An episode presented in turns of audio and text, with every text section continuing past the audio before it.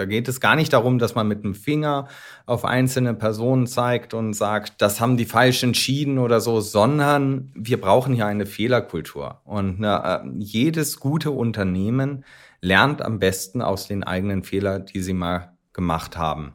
Und dazu gehört eben zu verstehen in der Pandemie, was ist gut gelaufen, was ist schlecht gelaufen. Einmal auf der Politikebene, und auch Entscheidungsebene und auch Beratungsebene, was aber auch enorm wichtig ist, dass die Wissenschaft anfängt, sich mit sich selber zu beschäftigen. Herzlich willkommen bei How to Hack, dem Podcast von Business Punk. Schön, dass ihr dabei seid und jetzt Ohren auf, denn bei uns verraten euch erfolgreiche Gründerinnen und Gründer, Macherinnen und Macher und Kreative, was sie in ihrem Job anders machen. Unsere Gäste erklären euch ihre persönlichen Tipps und Hacks fürs Arbeitsleben. Das Beste daran, hier wird nicht um den heißen Brei herumgeredet, sondern es gibt handfeste Learnings. Ich bin Jana, Fernsehredakteurin und Moderatorin und ich freue mich riesig, Gastgeberin dieses Podcasts zu sein.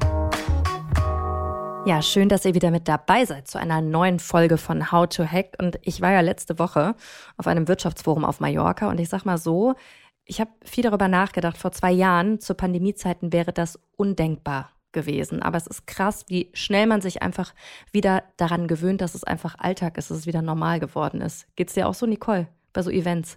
Ja, ey, sowas von. Also, ich finde es auch echt beeindruckend mittlerweile, dass man so eine neue Zeitrechnung hat. Nämlich vor Corona und nach Corona. Und aber so zwischenzeitlich man den Eindruck hat, es wäre eigentlich nichts gewesen. Die Zeitrechnung ist das, was übrig geblieben ist. Und ich glaube, so geht es da sehr, sehr vielen Leuten. Und da sind wir auch schon eigentlich bei unserem Monatsthema, nämlich danach. Absolut. Und unser Gast heute, der hatte auch beruflich, ja, ich würde sagen, sehr viel mit Corona zu tun. Hendrik Streeck ist nämlich Virologe. Direktor des Institutes für Virologie am Universitätsklinikum Bonn und er gehört seit 2021 zum Expertenrat des Bundeskanzleramts. Und die Pandemie, die hat ihn medial von heute auf morgen extrem bekannt gemacht. Ich glaube, seinen Namen kennt so gut wie jeder. Er sorgt aber auch für Kontroversen, hat einige Shitstorms erhalten, aber er hat trotz allem immer an seiner Meinung festgehalten. Das fand ich krass. Ja, und wie ist er damit umgegangen? Wie hat das Virus seine Arbeit verändert? Und wie ist das, wenn am Ende plötzlich so ein großer beruflicher Teil wegfällt? Im Gespräch mit dir, Janne, reflektiert Hendrik das Ganze rückblickend und er erzählt, was er jetzt macht und was er aus dieser Zeit gelernt hat. Also ich würde sagen, Bühne frei. Yes, los geht's. Hendrik, wir sitzen hier gerade auf Mallorca bei einem Wirtschaftsforum. Was machst du als Virologe hier? Ja, wir haben ja in der Pandemie gemerkt, wie ähm, ein Virus auch die Wirtschaft beeinflussen kann und zum Teil lahmleben kann. Also wenn wir uns zurückerinnern an die Lockdowns, die wir erfahren haben, wo auch plötzlich die Frage war, gehen wir in Homeoffice, äh, wo bestimmte Lieferketten abgebrochen sind, weil Betriebe nicht mehr produzieren konnten und oder weil eben Ausfuhr aus bestimmten Ländern nicht mehr funktioniert hat. Also äh, auch wenn es jetzt erstmal komisch wirkt, Virologie und Wirtschaft, ich glaube, generell die Gesundheit und auch ne, damit auch die Virologie beeinflusst auch die Wirtschaft. Du bist ja eines der bekanntesten Gesichter der Corona-Pandemie hier in Deutschland gewesen. War das für dich, auch für dich persönlich, eine ganz krasse Zäsur in deinem Leben? Ja, ich muss schon sagen, dass sich mein Leben mit der Corona-Pandemie um 180 Grad geändert hat. Also das geht damit los, dass man sich wirklich voll konzentriert hat, nur auf an einem Virus zu arbeiten. Wir arbeiten ja normalerweise an ganz, ganz vielen unterschiedlichen viralen Arten. Ähm, und dann ist man plötzlich auch bekannt geworden. Und man wird auf der Straße angesprochen, man ähm, wird, lernt, wie man mit Medien umgeht, wie man im Fernsehen reden soll. Und da gibt es schon auch einen Unterschied. Also wenn ich mir meine erste Landsendung zum Beispiel anschaue, da habe ich ganz schön frei nach Schnauze gesprochen. Wann war das? Das war im April 2020, mhm. meine ich. Und ähm, da ging es eben sehr viel darum, äh, wie ich das so aus dem Bauch heraus auch einschätze, was nicht falsch war. Aber man hat sich im Nachhinein dann doch noch mehr zurückgenommen und jetzt hat man auch zumindest, wenn man will, den Politikersprech drauf. Obwohl du ja eigentlich dafür bekannt warst, wirklich Klartext zu sagen und das gegen alle Widerstände. Und wenn ich Widerstände sage, dann ist das eigentlich absolut untertrieben, weil du wurdest auch wirklich Hass ausgesetzt. Extremer Kritik, dir wurde teilweise ähm, das Virologe sein abgesprochen, unter anderem auch von Jan Böhmermann. Ähm, wie bist du damit umgegangen? Du hast ja trotzdem stets an deiner Meinung festgehalten. Weil ich wusste, dass meine Meinung richtig ist. Und da kann man sonst was konstruieren und sagen, ähm, äh, man würde falsch liegen damit, wenn man sich das im Nachhinein anschaut, was mir vorgeworfen wurde, wo ich falsch gelegen hätte das sind wirklich abstruse Dinger. Ne? Also ähm, Mach mal Beispiele. Eine Sache ist natürlich, ich habe sehr früh gesagt, man muss lernen, mit dem Virus zu leben. Und da äh, wurde dann gesagt, nein, das darf es nicht geben. Auch, äh, dass sich alle infizieren, darf es nicht geben. Ähm, wie, mir wurde vorgeworfen, dass Laschet irgendeine Entscheidung getroffen hätte, die ähm, er gar nicht also wo ich ja überhaupt nicht Laschet äh, damit beeinflussen konnte. Und ähm, da gab es so eine ganze Reihe von Dingen, die mir, die mir vorgeworfen wurden. Und äh, äh, das ist im Grunde im Nachhinein sehr belustigend, das zu lesen. Mich hat es gewundert, dass einige dieser äh, Artikel eigentlich immer noch irgendwie hochgehalten werden. Ja, hier, man, man hätte mit Corona anders umgehen müssen. Es gab auch teilweise den Hashtag Sterben mit Streeck.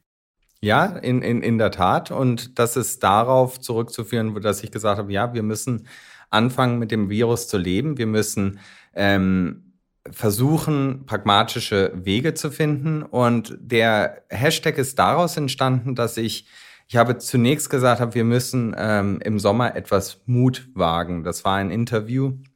Im Sommer 2020. Im Sommer 2020, da habe ich gesagt, wir, äh, dass ich äh, von anderen viralen Erkrankungen, äh, die eh sich ähnlich verhalten, die Schlussfolgerung gezogen habe, dass wir ein saisonales Geschehen haben und dass wir milde und mehr asymptomatische Infektionen im Sommer haben werden. Und da dann Infektionen zuzulassen, das würde uns helfen für den Herbst und Winter.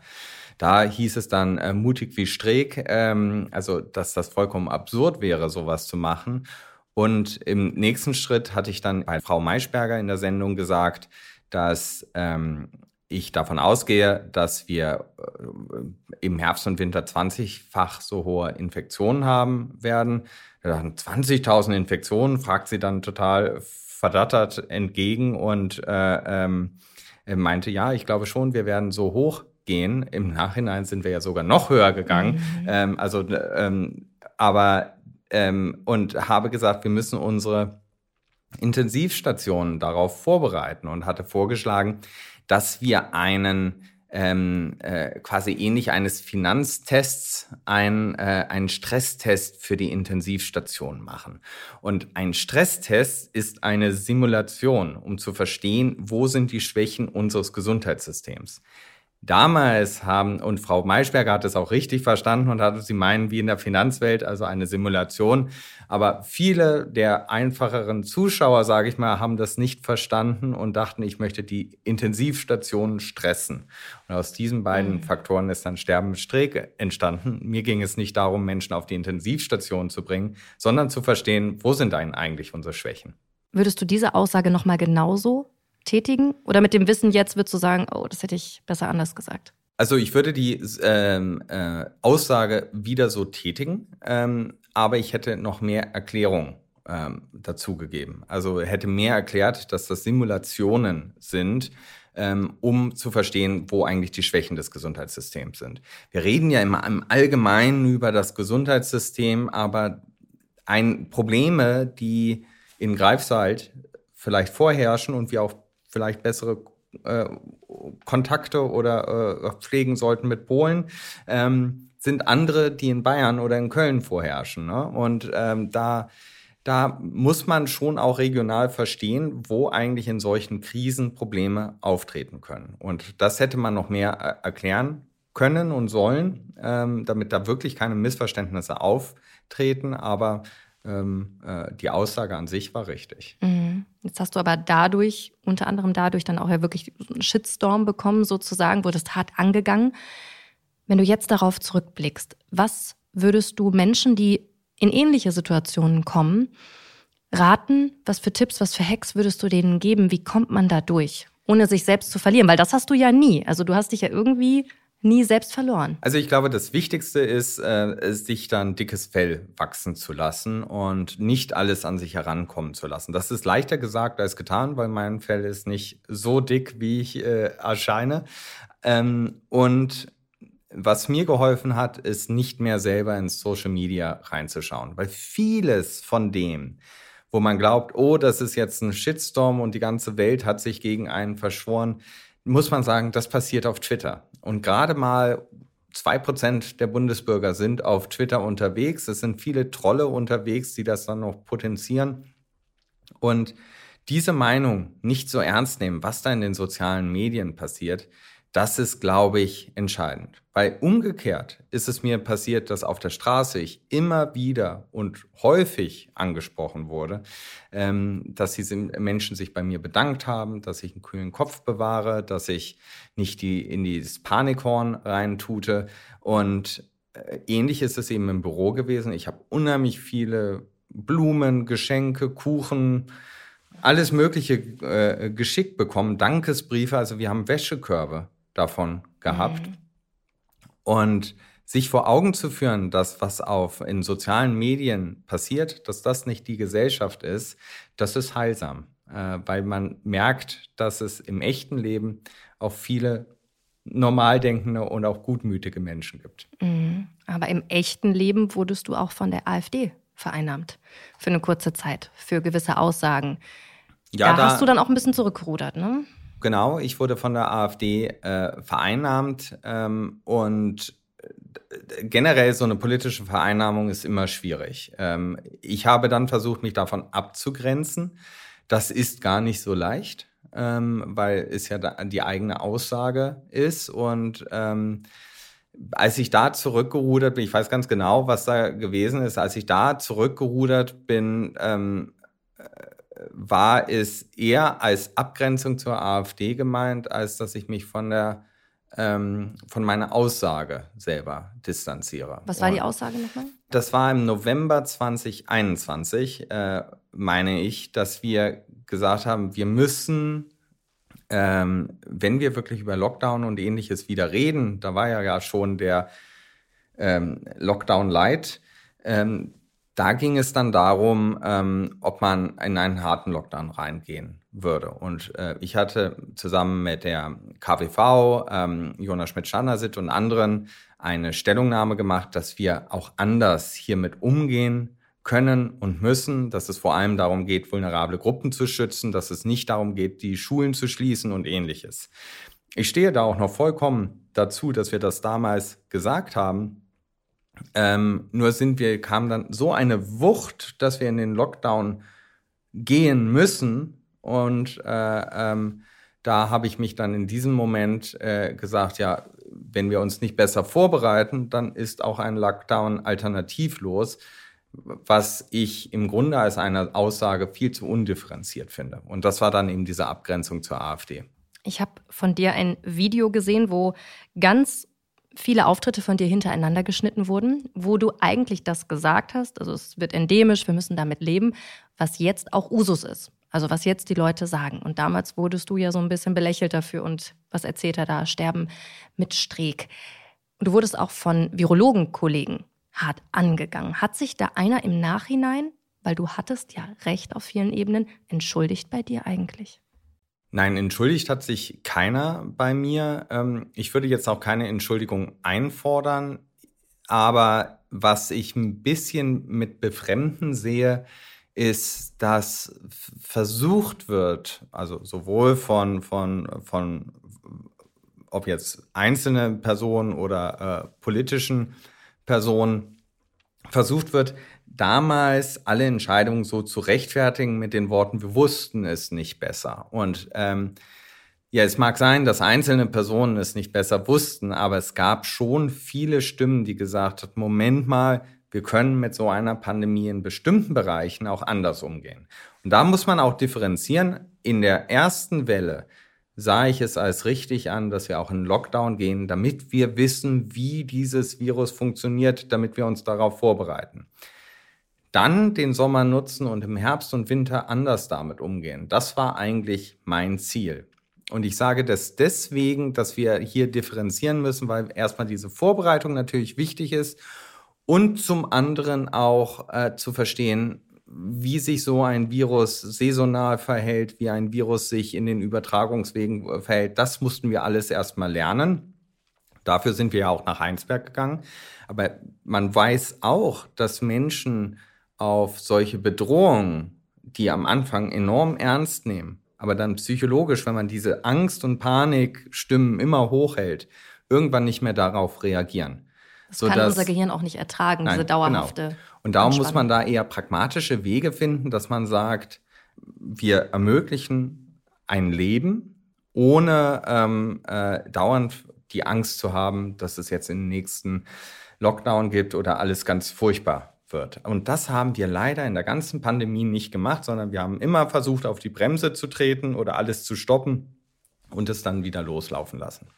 Das nennt man äh, Enabling-Strategien in der, äh, in der Epidemiologie, also wenn man in der Begrenzungsepidemiologie, äh, dass man versucht, dass man den Menschen Möglichkeiten schafft und auch sein, ihr Leben zu leben, aber gleichzeitig sagt, pass hier auf, pass da auf, mach das nicht und ähnliches. Also Möglichkeit schafft, das Leben normal zu führen, aber trotzdem aufzupassen.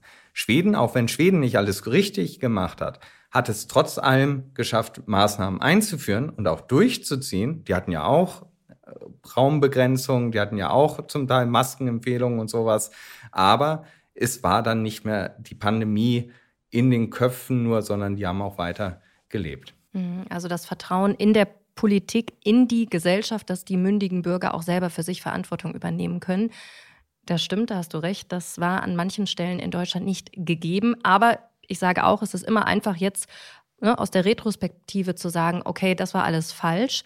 Aber es gibt ein Problem, was du auch mal benannt hast, in der Kommission, zum Beispiel in der Regierung, die jetzt das aufarbeitet, hm. das ganze Thema Corona, sitzen ja auch viele Verantwortliche aus ist, der damaligen Zeit. Ne? Also erstens gibt es keine Kommission, die das bisher aufarbeitet. Und es wird zwar gefordert von der FDP, ähm, aber es gibt, und CDU ist da auch dafür, dass sowas durchgeführt aber wird. Aber wer, wer arbeitet das gerade auf? Also ich Keiner. habe gehört, ich habe gehört, dass die Leute, die jetzt darüber entscheiden, war es richtig oder falsch, genau diejenigen auch sind, die damals äh, entschieden haben mit. Also meines Wissens ist noch keine Kommission einberufen worden, die das machen soll. Und ich finde es auch falsch, wenn es die gleichen äh, ähm, Personen wären. Ganz falsch zum Beispiel, wenn es die Leopoldina wäre, die ja einfach nur mit einem Hau drauf Argument ohne eigentlich wissenschaftliche Fakten argumentiert hat, wir müssen jetzt irgendwie hier in den Lockdown gehen. Ähm, ist es natürlich so, dass man im Nachhinein immer schlauer ist, aber ähm, ich habe im August 2020 eine Domrede gehalten, wo viele dieser Punkte von Enabling-Strategien und möglich, äh, ein Leben möglich machen, ich genau aufgegriffen habe. Also viele in der Epidemiologie wussten damals auch, dass wir dieses kompletten Lockdown, dass das nicht der richtige Weg sein kann. Das war aber nicht die Meinung von allen und vor allem die, die die Regierung beraten haben. Was würdest du sagen, jetzt im Nachhinein muss die Medizin daraus lernen? Medizin und Politik? Ich denke, es ist entscheidend, dass wir aus sowas lernen. Und da geht es gar nicht darum, dass man mit dem Finger auf einzelne Personen zeigt und sagt, das haben die falsch entschieden oder so, sondern wir brauchen hier eine Fehlerkultur. Und eine, äh, jedes gute Unternehmen lernt am besten aus den eigenen Fehlern, die sie mal gemacht haben. Und dazu gehört eben zu verstehen in der Pandemie, was ist gut gelaufen, was ist schlecht gelaufen. Einmal auf der Politikebene, und auch Entscheidungsebene und auch Beratungsebene, was aber auch enorm wichtig ist, dass die Wissenschaft anfängt, sich mit sich selber zu beschäftigen und zu fragen, wie gehen wir eigentlich mit unterschiedlichen Meinungen um? Das ist auf den Konferenzen ist das ja etwas, was dann irgendwie lauthals ausgetragen wird. Manchmal wird da auch geschrien auf so einer Konferenz, aber das sind dann unterschiedliche Ströme, die gegen sich gegenüberstehen. Wenn es dann aber um Politikberatung geht, dann muss hier eine Offenheit sein gegenüber einer anderen Meinung. Das Schlimmste, was passiert ist, ist dann, wie einige dann gesagt haben, Mehrheitsmeinung, Minderheitsmeinung. Im Ende kann die Minderheitenmeinung aber genau die richtige sein und nicht die Mehrheitsmeinung. Weil die Mehrheit und, einfach lauter ist? Und weil die Mehrheit lauter ist oder das äh, besser es schafft, eine, eine äh, demokratische Mehrheit hinter sich zu vereinen, aber damit ist das, also in der Wissenschaft ist sowas einfach falsch. Da geht es um richtig und falsch und nicht Mehrheit oder Minderheit. Wenn man sich überlegt, in der Vergangenheit, ähm, Charles Darwin war in der Minderheit mit der Evolutionstheorie, der wurde ausgebuht und ausgelacht, hatte aber trotzdem recht. Sigmund Freud war in der Minderheit mit seiner Meinung, äh, Galileo Galilei war in der Minderheit mit seiner Meinung. Das sind so Extrembeispiele, so dass in der Wissenschaft diese Frage nach Mehrheitsmeinung, Minderheitsmeinung nicht richtig ist. Es geht nämlich nicht um Meinung, sondern es geht um Fakten, um wissenschaftliche Fakten. Und da muss man sich anhören müssen, dass es Fachbereiche gibt, wie die Psychologie, Soziologie oder sowas, wovon ein Virologe vielleicht nicht ganz so viel Ahnung hat. Mhm. Lass uns das mal ein bisschen übertragen auf das ganze Thema Wirtschaft. Kann man das da auch in einem Unternehmen so anwenden, wenn es um verschiedene Meinungen geht? Ja und nein. Es geht natürlich bei der Wirtschaft auf der einen Seite am Ende um eine Entscheidung. In der Politik dann, auch? Die dann ein, einige wenige Personen zu tragen haben. Ähm, wenn im Unternehmen beraten wird, ähm, dann muss, äh, ist es von den Beratenden verpflichtend, ein breites Spektrum darzustellen. Und auch, da können ja auch die Meinungen mit drin sein. Aber es ist, glaube ich, um eine gute Entscheidung treffen zu können, ist es in der Politik und in der Wirtschaft wichtig, dass man zumindest alle Optionen erstmal kennt. Ich vergleiche das gerne mit ähm, Jean-Luc Picard von Star Trek, der äh, als alter Trekkie, ne, muss man muss, muss man den ja heranziehen, aber der hat sich immer erstmal alle Meinungen eingeholt, bis er eine Entscheidung selber getroffen hat, wie es weitergehen soll. Er hat selber nicht für sich erst entschieden und dann die anderen gefragt. Und das ist, glaube ich, ganz entscheidend, dass er da auch manchmal eben der Minderheitenmeinung gefolgt hat, weil sie die besseren Fakten und besseren Argumente hat. Okay, und auf die Medizin bezogen hatten wir ja das eine Thema, was über allem stand. Wie gesagt, man kann das auch wunderbar auf Wirtschaftsunternehmen beziehen. Ich finde das total spannend. Aber die oberste Meinung war, Leben geht über alles. Und deutlich weiter runter kam das Thema Psychologie. Das wurde ja nicht so ernst genommen. Ist das auch eine Lehre, die man mitziehen kann, dass man nicht sagen kann, das ist wichtiger als das? Oder schwarz-weiß, es gibt kein Grau? Das ähm, für mich eines der besten Sätze, die in der Pandemie gefallen sind, war von Wolfgang Schäuble, ähm, der sehr viel kritisiert wurde dafür.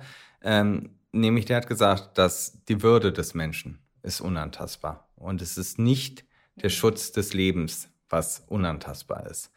Und er meinte damit, dass vor allem ähm, wir nicht das Infektionsschutzgesetz über allem stehen darf er meinte es nicht der Schutz der Infektion, vor einer Infektion, mhm. vor der Würde. Entschuldigung, das habe ich jetzt falsch wiedergegeben.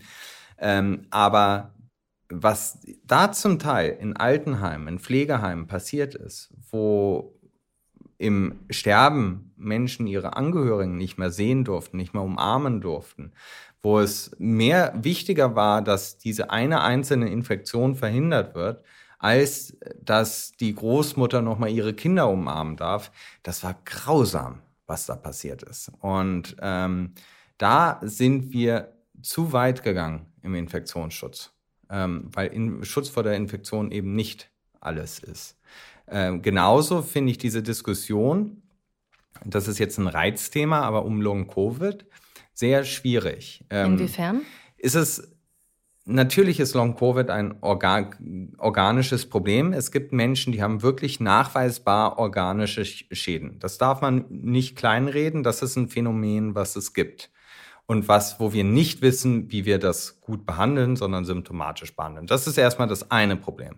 Trotz allem wissen wir auch, es gibt Long-Covid-Formen, die rein nur eine, wo wir nur eine psychische Ursache finden. Und da geht dann gleich der, die Gereiztheit los. Also der, die, die Leute werden sauer darüber, wenn man überhaupt das Wort psychisch in den Mund nimmt. Und es zeigt uns eigentlich, würden wir als Gesellschaft Psychosomatik, psychische Erkrankung so ernst nehmen wie organische Erkrankung, wie wir sie eigentlich ernst nehmen sollten, Definitiv. hätten wir diese Diskussion überhaupt nicht. Da gesagt, ja, oh Gott, psychische Erkrankungen durch Long-Covid, psychosomatische Erkrankungen, wir müssen da wirklich was gegen machen. Aber es zeigt uns als Gesellschaft, dass wir psychische Erkrankungen belächeln und das ist ein grundlegendes Problem. Und das ist auch schon ein Problem in der Politik, dass die Politik hier diese Faktoren nicht ernst nimmt. Es ist ja nicht weniger schlimm, nur weil es psychisch ist. Ganz genau. Und auch bei einer Psychosomatik ist es im Übrigen so, die Menschen haben echte organische Probleme ausgelöst durch die Psyche. Also das darf man nicht, die haben echte Beschwerden, aber ausgelöst durch die Psyche. Und das ist ähm, eben etwas, was wir belächeln, aber es müssen wir ernst nehmen. Mhm. Jetzt lass uns noch mal ein bisschen mehr persönlich auf dich kommen, auf dich als Person. Ähm, also ich kenne wirklich wenige, die wirklich so ein danach, das ist ja unser Thema in diesem Monat im Juni, haben wie du. Also dein davor liest sich eigentlich total stringent. Du hast auch in Harvard studiert, Medizin. Du, ja, aber war ich Professor. Auch das noch, auch ja. das noch. Äh, also HIV-Institut ähm, im Vorsitz. Also du bist unglaublich bekannt in der Szene und hättest es ja eigentlich auch gemütlich machen können. Ich frage mich, was bei dir so diesen Ausschlag gegeben hat. Ich mache das jetzt. Ich setze mich dieser ganzen Medienöffentlichkeit aus, Wolltest du das auch? Wolltest du auch einfach bekannt werden? Nee, ich bin da ja reingerutscht. Das muss man ja zeitlich sehen, dass wir, wir wurden als äh, Virologisches Institut gebeten ähm, um Amtshilfe vom äh, äh, Gesundheitsamt in Heinsberg, ob wir Proben diagnostizieren können. Genau, du hast die, die Heinsberg-Studie. Und geleitet. da sind wir ähm, ich weiß, wir saßen, ich saß mit einem guten Freund, der mit mir studiert hat und jetzt die Infektiologie da in, Bonn mitleitet, saßen beim Wein zusammen und habe gesagt, wir müssen da reinfahren. Und dann haben wir am nächsten Tag die Sachen gepackt und sind nach Heinsberg gefahren und äh, habe in kürzester Zeit die meisten äh, Corona-infizierten Menschen in Deutschland gesehen als jeder andere Arzt in Deutschland. Und das hat mich natürlich der, die Möglichkeit gegeben, diese Erkrankung sehr schnell und sehr gut einzuschätzen. Zusätzlich haben wir ja unheimlich viele Studien gemacht. Ähm, wir haben gezeigt, dass es kein nicht eine Schmierinfektion ist. Wir haben gezeigt, den Geruchs- und Geschmacksverlust das erste Mal beschrieben. Wir haben äh, die asymptomatischen Erkrankungen in Deutschland beschrieben. Wir haben das erste Mal eine, äh, eine Infektionsschätzung, Prävalenzschätzung und sowas durchgeführt und, und, und. Das hatte keiner vorher gemacht. Und auch in dem halben Jahr, Jahr danach hat es immer noch keiner gehabt, sodass ich lange auch zu Recht sagen kann, ich habe die meisten Corona-Infizierten gesehen. Und dadurch ist man natürlich medial interessant geworden. Ähm, der, warum ich da reingegangen bin, und ich meine, wir hätten ja viele andere, alle anderen Ärzte und Virologen hätten auch in die Hotspots reingehen können, aber haben es nicht gemacht. Und ich habe das gemacht, weil ich dachte, ich, wenn ich ähm, so eine Erkrankung verstehen will, dann muss ich da sein, dann muss ich vor Ort sein. Und das ähm, habe ich auch früher gemacht. Äh, ich habe das bei HIV gemacht. Da war ich im, im KwaZulu-Natal, wo 74 Prozent der Bevölkerung infiziert sind. Ähm, und äh, in Toronto war ich beim SARS-1-Ausbruch. Also dieses Reingehen dann in den Hotspot, das daraus lernt man. Und ich denke, es ist auch wichtig als Arzt, das zu machen. Und jetzt ist ja die Zeit, dass Corona, die Corona-Pandemie vorbei ist. Das Spotlight ist weggegangen, jetzt von dir als Person. Wie bist du damit umgegangen? Also wenn man überlegt, dein Terminkalender während Corona und jetzt sieht wahrscheinlich etwas anders aus. Wie bist du damit umgegangen? Hat sich das gut angefühlt oder schlecht? Komischerweise ist er nicht leerer geworden, der Kalender. Okay, wodurch wurde es ersetzt? Ja, also es gibt, gibt verschiedene Themen, die das natürlich ersetzt haben. Ähm, und ich glaube, die Nachlese, das ist auch noch etwas, was im Moment natürlich sehr auf der Agenda steht, auch wenn nicht so oft im äh, Scheinwerferlicht. Ähm, die, ähm, ich glaube, die Arbeit generell hat sich auch ein bisschen mehr verlagert äh, zu, für mich mit der Frage, wie wir eigentlich als Gesellschaft umgehen mit unterschiedlichen Meinungen und dass wir weggekommen sind von einer echten Debattenkultur. Wir haben nicht mehr die Möglichkeit zu sagen, we agree to disagree und gehen danach ein Bier trinken, sondern es geht eigentlich vor allem in den sozialen Medien darum, ähm, sich zu bekämpfen oder gar äh, die andere Meinung zu vernichten. Und das ist für mich schon interessanterweise ein danach, wo ich mir viele Gedanken mache, wie man das auch als Einzelperson verändern kann, dass wir wieder in eine Debattenkultur reinkommen, wie wir es schaffen, miteinander zu reden und auch, äh, wie wir die Politik wieder dazu bekommen, solche Debatten auszuhalten und zu führen. Wie denn? Ähm, ich habe da keine abschließende Meinung und ich habe da kein, keine, keine Ratschläge, aber das ist das, was für mich das danach gerade darstellt. Ich bin durch diesen Corona-Wirbelwind gegangen und habe standgehalten, auch weil ich eine und trotzdem meine, meine Meinung nicht geändert. Ich hätte mich jederzeit zurückziehen können. Mhm. Und ich glaube, wir müssen, für mich muss ich daraus lernen, wie wir das generell vereinfacht aufstellen können, dass die Gesellschaft besser diskutiert und auch andere Meinungen mit ins Boot holt. Weil wenn wir das Gefühl haben, wenn wir dahin kommen, dass einige Menschen das Gefühl haben, dass sie äh, ihre Meinung nicht mehr zählt, nicht mehr Teil dieses Landes sind, nicht mehr Teil dieser Demokratie, wird es für uns alle gefährlich. Und das gilt von rechts bis links, müssen wir es schaffen, da wieder mehr zusammenzukommen und sagen, ja, wir sind eine Gesellschaft. Wir versuchen nicht die einzelnen anderen Meinungen zu vernichten. Würdest du sagen, dass gerade das Thema Ideologie, gerade auch in der Politik, vielleicht über allem steht? Ja, und das ist gefährlich, dass wir so ideologisch an bestimmte Themen herangehen. Das zeigt sich ja in vielen, vielen anderen äh, Bereichen, ob jetzt das Gender-Sternchen, äh, die äh, äh, Frage nach, nach äh, ja, müssen, müssen wir jetzt nicht mhm. alles ausholen, ne? aber die, ähm, die Diskussionsbereitschaft hat dahingehend enorm abgenommen. Und es, es erschreckt mich schon ein wenig, wie wir an Themen im Moment herangehen. Ob jetzt die, die Wärmepumpe, Energiewende, äh, Atomausstieg oder aber eben äh, Gendersternchen oder ähnliches. Es wird ohne Diskussion in meinen Augen solche Dinge umgesetzt und dadurch verärgert man natürlich auch die, die eine andere Meinung haben. Und ich glaube, wir müssen viel mehr wieder dahin kommen, dass solche Debatten auch ausgetragen werden und nicht über Schlagworte äh, funktionieren. Und da müssen die Medien mitarbeiten, aber auch die Politiker diesen Raum der Debatte wieder eröffnen. Hast du denn manchmal so ein Genugtuungsgefühl? Das könnte man natürlich auch sagen, wer weiß, ob es die Politik oder manche Politiker in ein paar Jahren haben, wenn sie dann sagen, oh, ich hatte recht. Hast du das manchmal? Dass du sagst, ey, ihr wart alle nur Ideologie besessen, ich habe an den Fakten festgehalten? Nein, also ein Genugtuungsgefühl habe ich da überhaupt nicht. Ganz im Gegenteil würde ich mir wünschen, dass man äh, es schafft, da auch mehr zusammenzurücken. Ne? Also, dass man sagt, ähm, wir, wir haben alle daraus gelernt, ähm, wie wir uns in der Zukunft für ähnliche Debatten anders verhalten. Ich bin sehr gespannt, ob der Mensch, gerade wir in Deutschland, das wirklich uns merken, weil man vergisst es auch schnell. Ich muss ganz ehrlich sagen, die Corona-Pandemie für mich persönlich fühlt sich an, als wäre es eine Ewigkeit her.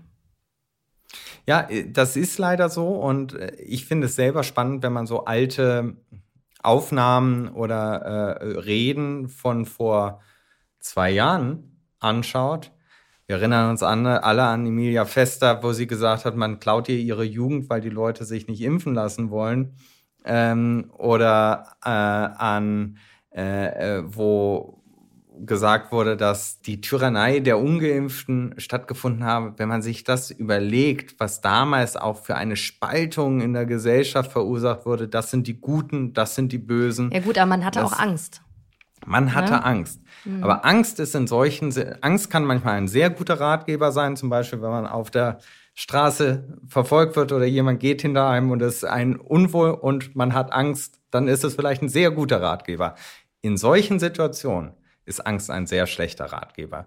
Und da muss man sich darauf zurückbesinnen, okay, was sind eigentlich die objektiven Fakten dabei? Wir wussten sehr früh, dass Geimpfte zwar in, in der Delta-Phase zwar sich auch äh, besser geschützt sind vor der Infektion, aber auch das Virus weitergeben können, so dass es äh, auch man als die Diskussion um die äh, Impfpflicht aufgekommen war, sprachen bereits zwei Dinge gegen eine Impfpflicht. Rein von den Fakten. Erstens, wir werden das Virus nicht ausrotten können.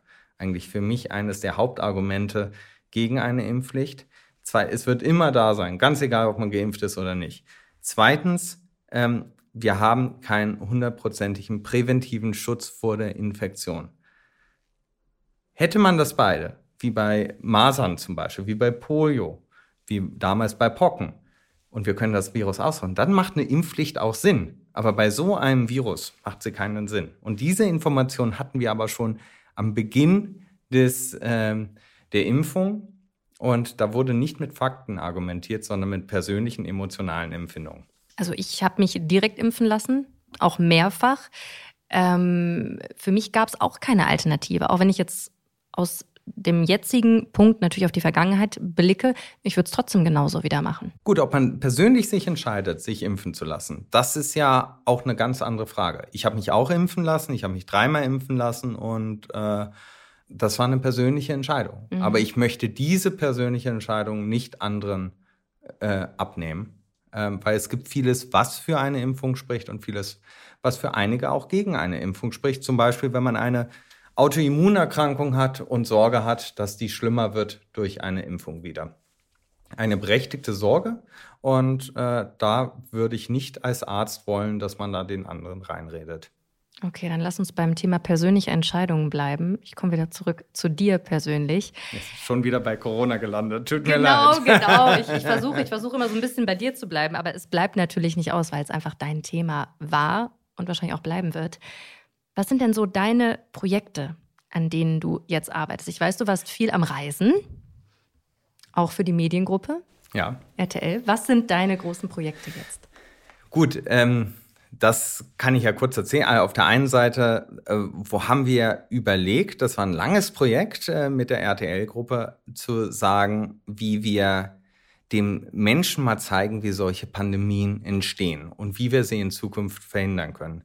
Das ist der Corona-Code, äh, der gedreht wurde, also wirklich eine spannende Doku, wo wir weltweit im Dschungel waren, in den Fledermaushöhlen, auf Wildtiermärkten und wirklich, wirklich ein aufregendes Abenteuer gewesen ist. Also ähm, wo wir eben neuen Viren nachgejagt sind keine Angst, wir haben nichts mitgebracht und äh, äh, haben nur gezeigt. Bist du dir sicher? Wir sind da uns sehr sicher, dass wir nichts mitgebracht haben. Ähm, aber das, das wird jetzt die nächsten Monate auf RTL wahrscheinlich laufen. Aber ansonsten, ähm, ich empfehle meiner Arbeits, ich habe ja, wir haben verschiedene Arbeitsgruppen bei unserem Institut. Einige beschäftigen mit CMV, einige Dengue, Chikungunya, solche Flaviviren, ähm, HIV natürlich. Ähm, und ich empfehle aber meinen Arbeitsgruppen nicht mehr an Corona zu forschen. Mhm. Aus dem Grund, weil man da wirklich nicht mehr sehr viel gewinnen kann. Da ist weltweit wirklich sehr viel geforscht worden. Mein Lieblingsthema, an dem ich selber mit meiner Arbeitsgruppe forsche, unter anderem ist neben HIV, ähm, sind die Phagen. Phagen sind Viren, die Bakterien infizieren. Und äh, die, die häufigste Spezies, die wir auf dieser Planeten haben und wir am wenigsten drüber wissen. Alleine auf einer Hand tragen wir 18 Millionen Phagen und wissen überhaupt nicht, äh, welche das sind. Zum Teil sind die noch nie beschrieben worden. Und damit beschäftigen wir uns, weil sie auf der einen Seite äh, Bakterien infizieren und abtöten können und dadurch relevant sein können bei antimikrobiellen Resistenzen, so kleine Armeen, die man dann ins Blut gibt, um äh, äh, den Erreger abzutöten. Und auf der anderen Seite wissen wir noch nicht, wie der Mensch eigentlich mit diesen äh, Viren umgeht. Und das finde ich einfach irre spannend. Okay, wann kommt denn die nächste Pandemie? Das ich habe mal ja, gerade auf meine Hände geguckt und dachte so, oh Gott. Naja, das sind ja keine Viren, die den Menschen infizieren, sondern nur Bakterien infizieren können. Aber Bakterien sind ja auch bei uns. Genau. Auf dem Körper, okay. Ja. Da muss er, also von dort wird jetzt die, nicht die nächste Pandemie kommen. Nicht von kommen, der eigenen Hand, nein. Sondern woher kommt die nächste Pandemie, wenn sie kommt? Genau, und das versuchen wir in diesem äh, Beitrag äh, zu zeigen, ähm, dass der enge Zusammenleben zwischen Tier und Mensch äh, natürlich immer ein, die Probleme birgt, dass ein Virus vom Tier auf den Menschen übergehen kann. Und äh, das ist nicht so gefährlich bei Hühnern oder Schweinen oder Kühen, obwohl das auch passieren kann, sondern eher im Wildtierhandel. Also wenn ein Marmoset oder ein, äh, äh, ja, ein Marderhund oder ähnliches äh, gefangen wird aus der Wildbahn, wo man überhaupt nicht weiß, was da für Viren drin sein können, das dann auf den Wildtierhandel kommt und dann vielleicht auch zusammenlebt mit Schweinen, Hühnern und sonst was erstmal und dann von dort ein neues Virus auf den Menschen oder erstmal auf die anderen Tiere und auf den Menschen übergeht. Also je besser wir so einen Wildtierhandel kontrollieren, desto besser können wir auch äh, Pandemien in der Zukunft verändern. Aber ganz verhindern kann man sie nicht. Wir können nicht vorhersagen, ähm, wann und wie und wo die nächste Pandemie entsteht. Äh, je besser wir da wirklich eine Trennlinie zwischen Mensch und Tier ziehen, desto wahrscheinlicher ist es, dass wir sowas abwenden können. Trotz allem muss sowas weltweit passieren. Und das ist jetzt nicht unbedingt Deutschland, wo das große Problem ist, sondern wir haben in Asien, in Afrika, Südamerika natürlich viel engeres Zusammenleben mit Tieren. Wir beobachten aber auch alte Bekannte wie die Vogelgrippe sehr genau, dass wenn die mutiert mal, dann kann es dadurch auch zu einer Pandemie kommen. Okay. Bei der Vogelgrippe muss man aber einschränkend dazu sagen, es gibt bereits auch einen Impfstoff, sodass diese Pandemie, wenn sie kommen würde, ganz anders ablaufen würde. Okay, aber eine Pandemie wird vermutlich nochmal kommen, wir wissen nur nicht wann. Also im Schnitt haben wir in 100 Jahren äh, drei Pandemien gehabt also kleinere, ne, die dann auch nicht so viel Aufmerksamkeit gehabt haben, aber solche Pandemien passieren. Wir hatten letztes Jahrhundert hatten wir, äh, äh, nun gut, wir hatten die spanische Grippe, wir hatten die Hongkong-Grippe und die asiatische Grippe. 2020 hatten wir erst äh, das SARS-CoV-2-Pandemie in dem Sinne, aber hatten davor natürlich auch ähm, kleinere Verläufe, wo wir Sorgen hatten, dass eine Pandemie entsteht. Wir erinnern uns an SARS-1 in 2003. Ne? Äh, da war ja auch die Gefahr, das könnte jetzt zu einer Pandemie äh, werden. Also an dieser Stelle, ich möchte gar nicht an zukünftige Pandemien wieder denken. Machen wir einen Cut und wir kommen zu unserem Spiel. Ah, schön. In diesem Podcast. Ich liebe Spiele. Super, sehr gut. Und das Spiel heißt Business Bullshit. Ich erkläre dir mal ganz kurz die Regeln. Äh, wir haben hier so eine kleine schwarze Tasche, wo so ein paar schöne Zettelchen drin sind. Mit Begriffen, die so richtig typisch im Business-Alltag verwendet werden. Das sind jetzt keine Corona- oder medizinischen Begriffe. Alles gut. Ist auch mal schön, ja, oder? Ja. Haben wir ja gerade genug gehört, aber so typische Business-Bullshit-Wörter.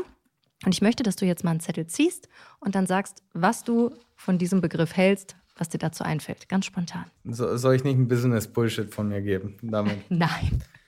Coach. Ah. Ja, ist ein moderne Wort für äh, äh, Psychotherapeut, ne? Mhm. Also es gibt ja gerade viele Leute, die sich jetzt Coach nennen. Hast du auch einen Coach an deiner Seite gehabt, als du jetzt dann so krass äh, ich, ich hatte in der Medienwelt warst? Ich hatte einen Medienstrategieberater, äh, ähm, der mir am An vor allem am Anfang sehr geholfen hat, so ein bisschen zum einen auch, dass mein dickes Fell da mal ein bisschen wächst. Mhm. Zum anderen aber auch war für mich die Frage, das war so im Juni, Juli 2020, ziehe ich mich raus, mache nichts mehr oder gehe ich, bleibe ich da am Ball? Und das war schon wichtig, den zu haben, weil ich hätte beinahe mich nicht mehr geäußert. Ach krass. Also war es im Endeffekt der Coach, der gesagt hat, ja, going. Der hat gesagt, du bist auf der richtigen äh, Spur. Ja auch ganz egal, der Gegenwind macht weiter. Krass. Also dein Learning daraus, ein Coach, eine externe Person, die mit einem so persönlich gar nichts zu tun hat, kann sehr sinnvoll sein. Ja. Also auch die, die ein bisschen die Medienwelt versteht, auch die, mhm.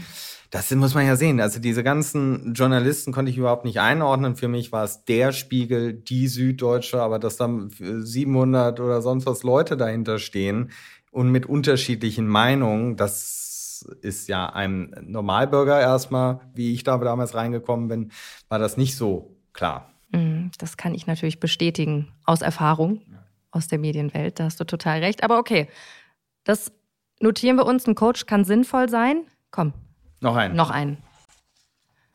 Das war ja schon ein Volltreffer. Jetzt bin ich mal gespannt, was kommt jetzt? Diversity. Ah, auch gerade ein Begriff, der in aller Munde ist. Ja, wir sind, im, wir sind im Diversity-Monat. Ne? Also ich glaube, es gibt für mich da zwei unterschiedliche Aspekte, ähm, um da mal was Ernstes zu, zu sagen. Auf der einen Seite, ich denke, Diversity ist wichtig, als dass das einfach auch ein Abbild unserer Gesellschaft gezeigt wird und wir ähm, äh, da auch eine Gleichheit und Gleichbehandlung haben. Ähm, was ich äh, schwierig finde, offen gestanden, ist, wenn es so dieses jede Firma und jedes Unternehmen schreibt sich Diversity auf die Fahne, ohne eigentlich äh, wirklich Diversity äh, zu leben. Also Diversity Washing sozusagen. Ja, ja, wenn, wenn so genau so ein Diversity, wenn es das gibt, das Wort, dann. es gibt Greenwashing, es gibt bestimmt auch Diversity. Diversity Washing. Und ähm, ich denke, da habe ich lange drüber diskutiert, also auch mit Jüngeren darüber diskutiert, weil es mich wirklich interessiert. Wir müssen aufpassen, dass ich finde eine Inklusivität enorm wichtig, dass wir alle Lebensformen oder mit einbeziehen und gleich behandeln. Aber das darf nicht zu einer Exklusivität wieder führen, dass bestimmte Formen des Lebens ausgeschlossen werden, ohne dass wir es merken. Also ich sage es mal total plastisch, es ist vollkommen richtig, dass wir trans, queer, wen auch immer als Diversity gleichbehalten und ein, ein, die, die gleichen Rechte haben wie alle anderen.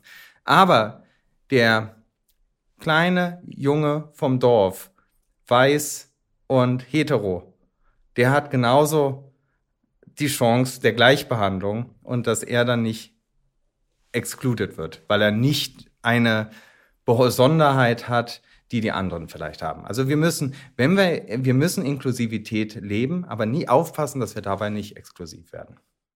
Aber das wird ja eigentlich schon versucht, auch in den aktuellen Diversity-Bewegungen oder gerade in Unternehmen. Und es wird ja auch ganz oft gesagt, dass diese Gruppen halt einfach jahrelang überhaupt nicht gehört wurden. Ja, ja. Und die ja, anderen ja Gruppen so. wurden jahrhundertelang ja. gehört. Ja.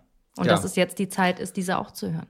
Genau, das sehe ich auch genauso als richtig an, äh, dass, dass wir das machen. Aber ähm, dass der, der, beim Beispiel zu sagen, der kleine Junge aus dem Dorf, der hat ja die Jahre davor nicht mitbekommen. Mhm. Bin sehr gespannt, wie sich das weiterentwickelt wird, das ganze ja, ich meine, Thema ich, ich komme ja selber aus, äh, ich bin ja selber schwul, ich habe ja selber, äh, äh, hatte mein Coming Out, als gerade der Paragraph 175 abgeschafft wurde. Also das sind noch ganz andere Zeiten mhm. gewesen. Darum weiß ich, wovon ich rede, aber ich würde mir da mehr also dass wir die Inklusivität nicht überspannen, dass wir einige wieder ausschließen. Mhm. Jetzt lass uns mal in die Zukunft mhm. gucken. Ich dachte, wir machen jetzt nochmal so einen, aber gut. Aber möchtest du noch ja, einen? Ja, ja komm, einen. dann let's go. Vielleicht ist ja noch das besser. Gefällt dir, ne? Ja, ja. Netzwerk. Das sind doch gar nicht Business-Bullshit, sind ja. Absolut, absolut. Netzwerk. Wie entscheidend ist das? Also, das ist ein Wort, was man immer hört ja. im Business-Kontext. Mein Network. Ja, also natürlich ist ein Netzwerk sinnvoll, äh, ob jetzt mit Freunden oder Geschäftspartnern. Ähm, ähm, aber ähm, ich denke, man, man muss aufpassen, dass man da nicht auf ein, ähm, äh, dass man sich seine Individualität dabei nicht verliert, dass man sich zu sehr durch das Netzwerk definiert. Es kann mhm. einem natürlich helfen, berufliche Entscheidungen und ähnliches, aber ich, für, für seinen eigenen Werdegang ist es auch wichtig, im Netzwerk auf sich selber zu hören. Hast du das gemacht in der Corona-Pandemie? Hattest du ein Netzwerk? Haben dich auch Leute fallen lassen aus dem Netzwerk? Ähm, ich hatte ja ein bisschen eine Sonderstellung, weil ich aus den USA gekommen war und nicht so in diesem Virologen-Netzwerk in Deutschland drin war zu der Zeit. Ich bin ja 2015 erst nach Deutschland gekommen, bin dann irgendwie 2017 mal in die Gesellschaft für Virologie eingetreten und war, glaube ich, einmal nur auf einem Meeting. Also das war jetzt nicht so mein Netzwerk. Andere Virologen, die sind nie aus, dem, aus Deutschland rausgekommen und haben sich da so richtig, äh, haben das so als ihren, ihre Karriere mit aufgebaut. Ähm, daher war das nie so mein Go-To-Network. Ja, Aber Netzwerk zu haben ist nicht schlecht, aber man soll auch auf sich selber achten. Genau. Okay, sich nicht nur darauf verlassen. Darf ich jetzt langsam zum Ende ja, kommen? Du darfst. Aber schön, dass, dass, dass dir das Spiel gefallen hat. Lass uns ganz zum Schluss einen positiven Ausblick wagen. Jetzt guckt da gerade rein, was da noch Spannendes drin ist. Das machen wir nachher. ähm, wenn der Podcast vorbei ist, dann können wir noch weitermachen. Lass mal einen positiven Ausblick am Ende wagen. Also, in einer optimalen Welt, wie gehen wir mit Krisen um und mit den Menschen, die in diesen Krisen offen ihre Meinung äußern? Also als erstes würde ich äh, mir wünschen, dass wir aus allen Krisen lernen und Lehren ziehen, damit wir das beim nächsten Mal besser machen.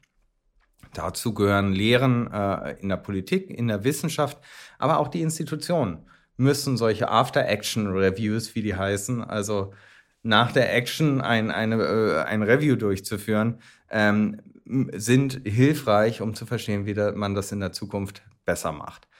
Ähm, darüber hinaus müssen wir, glaube ich, für zukünftige Krisen verstehen, dass ähm, es ohne Frage natürlich Expertisen in bestimmten, für bestimmte Themenbereiche gibt.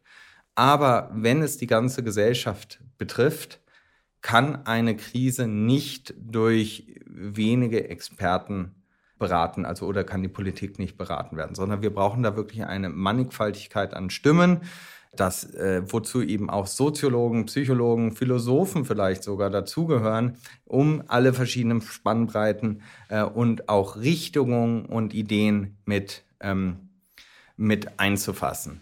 Äh, das ist am Anfang der Pandemie nicht passiert. Ich fand übrigens den Expertenrat von Armin Laschet sehr gut. Wenn man sich jetzt die Stellungnahmen anschaut, die kann man so stehen lassen. Die waren wirklich gut.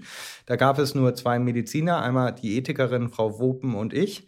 Und der Rest waren aus vielen anderen Bereichen. Ne? Und mhm. äh, äh, dadurch ist das eine, sind das sehr ausgewogene Stellungnahmen äh, geworden.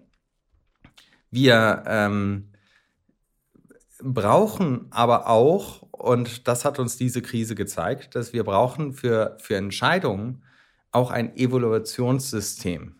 Also ob das jetzt eine wissenschaftliche Begleitung von bestimmten Maßnahmen ist oder dass wir sagen, ja, wir treffen jetzt diese Entscheidung, aber in zwei Jahren soll es evaluiert werden und der Evaluierungsprozess beginnt sofort damit, wenn diese Maßnahme ergriffen wird. Weil im Nachhinein das zu machen, ist meistens nicht sehr sinnvoll, sondern man muss es währenddessen evaluieren. Das sind so drei Punkte, die ich mir wünschen würde für äh, zukünftige Krisen. Okay, hoffen wir einfach, dass zukünftige Krisen jetzt erstmal ein bisschen auf sich warten lassen und wir das jetzt erstmal ein bisschen sacken lassen können. Vielen Dank, Hendrik, für dieses super spannende Gespräch und dass du so offen geredet hast.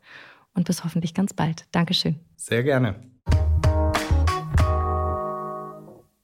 Ist dir gar nicht so leicht gefallen, vom Thema Corona immer wieder auf Hendrik selbst zu lenken, oder Jana? Ja, total krass. Total krass. Also da sieht man auch, wie schnell man plötzlich mit Themen verwoben ist als Mensch und auch danach nicht so richtig davon wieder loskommt. Also da musste ich mir selber an die Nase packen auf jeden Fall. Ja, es wird zum Teil von einem. Was hast du denn aus dem Gespräch mitgenommen für dich? Eine ganze Menge, aber vor allen Dingen, dass man ein hartes Fell braucht. Gerade so in der Medienbranche, aber natürlich auch gerade in der Corona-Zeit. Mhm. Und dass man sich das aber auch zulegen kann mit der Zeit. Also, dass man das nicht von Anfang an haben muss, sondern dass man sich das auch zulegen kann. Und ganz wichtig, dass Social Media nicht die reale Welt ist und man sich das immer wieder vor Augen führen muss, was da passiert, ist nicht die reale Welt. Und nächste Woche wird es auch spannend. Passt auch ganz gut zum Stichwort reale Welt, finde ich. Denn da kommen wir zu einem Thema, das auch das Potenzial für eine neue Zeitrechnung hat, mhm. nämlich vor der Massenanwendung von künstlicher Intelligenz und danach. Absolut. KI ist ja gerade das Buzzword der Stunde. Man kommt gefühlt überhaupt nicht mehr dran vorbei. Und das war auch auf dem Wirtschaftsforum auf Mallorca eins der ganz, ganz großen Themen. Und ich spreche mit Jonas Andrules. Er ist der Gründer von Aleph Alpha. Und das Heidelberger Startup, das gilt als deutscher Hoffnungsträger, was das ganze Thema künstliche Intelligenz angeht und als eine Art ChatGPT, aber ohne Bullshit und Falschinformationen. Ich bin sehr gespannt. Und wenn ihr da draußen Feedback Hm, habt zur Folge, ja, aber hallo. wenn ihr Feedback habt zur Folge, dann schreibt uns gerne auf Instagram oder LinkedIn. Oder aber ihr kommentiert direkt auf Spotify. Das geht in der mobilen Version nämlich auch. Wir freuen uns. Oder aber ihr meldet euch bei Jana. Genau das, wie sage ich immer so schön zum Schluss, schreibt mir gerne direkt bei Social Media, bei Instagram oder bei LinkedIn, da heiße ich genauso wie im wahren Leben. Jana Linke. Bis nächste Woche. Tschüss. Lesetipp der Woche. Ladies and Gentlemen, ich habe eine ganz große Ankündigung. Das neue Heft von Business Bank ist seit gestern da. Ähnlich wie im Podcast geht es um das Thema danach. Und ich kann es euch schon sagen, es sind krasse Stories dabei. Etwa die von Finn Kliman, was er jetzt so nach dem großen Skandal aus seinem Leben macht. Ihr seid gespannt? Na, dann ab in den nächsten Kiosk oder in den Online-Shop von Business Bank. Viel Spaß beim Lesen! Das war How to Hack für heute. Ich hoffe, es hat euch gefallen. Immer donnerstags gibt's eine neue Folge. Abonniert uns gerne fleißig auf RTL Plus Musik oder wo auch immer ihr Podcasts hört. Und über eine 5-Sterne-Bewertung würden wir uns natürlich auch sehr freuen. How to Hack ist eine Produktion der Audio Alliance. Host Jana Linke. Redaktionelle Mitarbeit Lucille Garnier und Nicole Plich. Audioproduktion Lia Wittfeld.